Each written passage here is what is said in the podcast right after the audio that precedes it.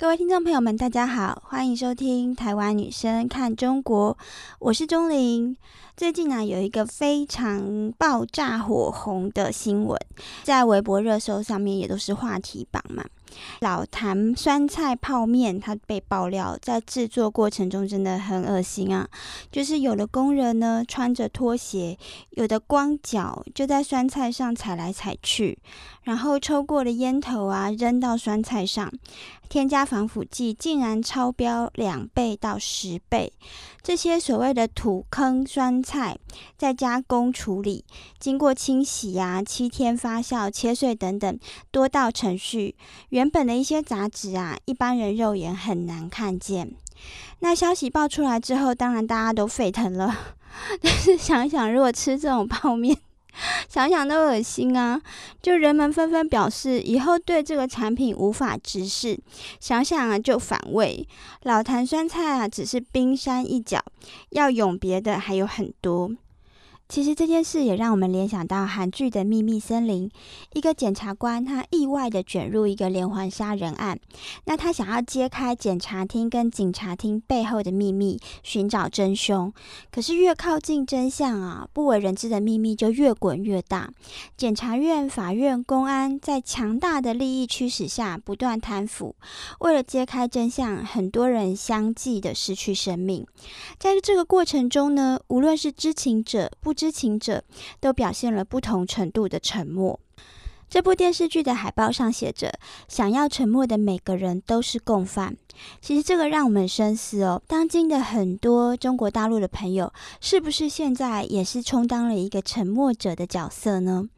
很多人他相信沉默是金，因为这也是一种有涵养的恬淡隐忍的感觉嘛。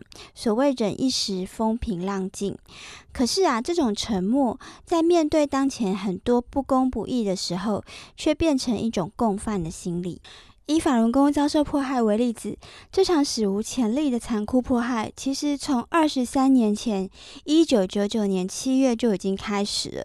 现在真的就是已经经过了四分之一个世纪，差不多。那追查迫害法轮功国际组织，有大量的证据证明，共产党操控公检法司等等机构，对法轮功实施很严酷的迫害。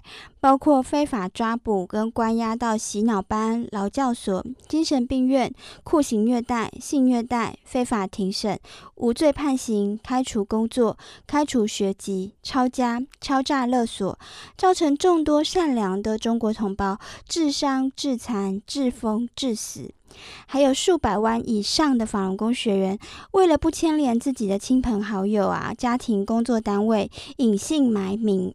他们有人被抓捕，并且转移到秘密集中营，成为科学研究的活体实验对象，以及活摘器官的活体来源。失去器官的残缺遗体呢，就被就地火化。活摘法轮功学员器官赚钱，哦，这种屠杀善良人、按需拿器官的这种罪恶方式，这个程度真的是到了前所未有，这个星球上前所未有的邪恶。那面对这场超出人类想象的罪行呢？多数中国人态度是害怕、冷漠、歧视。很多人下意识就跟迫害者站在一起，认为不让练就不要练了，小胳膊拧不过大腿。另外一些人认为是法轮功修炼者有问题才被迫害。我没有问题，迫害跟我无关。更有许多人非常害怕跟法轮功扯上关系，看到各种真相刊物、标语都不听不看。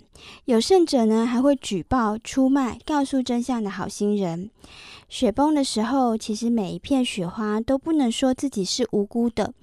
您可知道，正因为您跟体制站在一起，怪罪受害人，所以就在此时此刻。您也变身成为这个体制的一份子，也变成了他的共犯。这个罪责啊，真的是无法逃脱。中共他信奉枪杆子里出政权，一直用暴力跟谎言来说话。在历次的政治运动中，对反抗者他用枪来说话，对沉默者他用谎言说话。于是呢，反抗者被残酷迫害，沉默者被不断洗脑。这样一来呢，因为反抗没有人支持啊，反抗者付出的代价就更为惨重，沉默者则在无知中呢沦为邪恶帮凶。如今，因为沉默带来的恶果，让其实每个人都尝尽苦头。当初毒奶粉事件出现，我们的沉默啊，让我们现在吃的米面油又有多少安全呢？这次的老坛酸菜是不是又一个恐怖的例子？新冠肺炎爆发以后啊，面对暴力抗议的方法，很多人沉默了。无条件配合封城、封小区，可是房贷、车贷因为无法工作面临断供，这种损失怎么办？因为买不到食物挨饿，生病没办法住院去世，生孩子没有办法入院流产，又怎么办呢？因为党媒的沉默，妇女儿童被非法拐卖，现在才得到舆论的关注。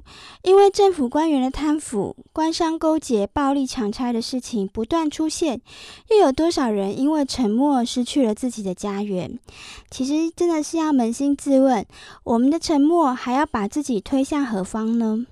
所以，其实想要沉默的每个人，这个角度上来看，都是共犯呐。法轮功学员二十多年来坚持不懈的讲述真相，帮助世人退出党团队，其实呢，就是让我们从这个沉默中解救出来，不再当共产党的帮凶。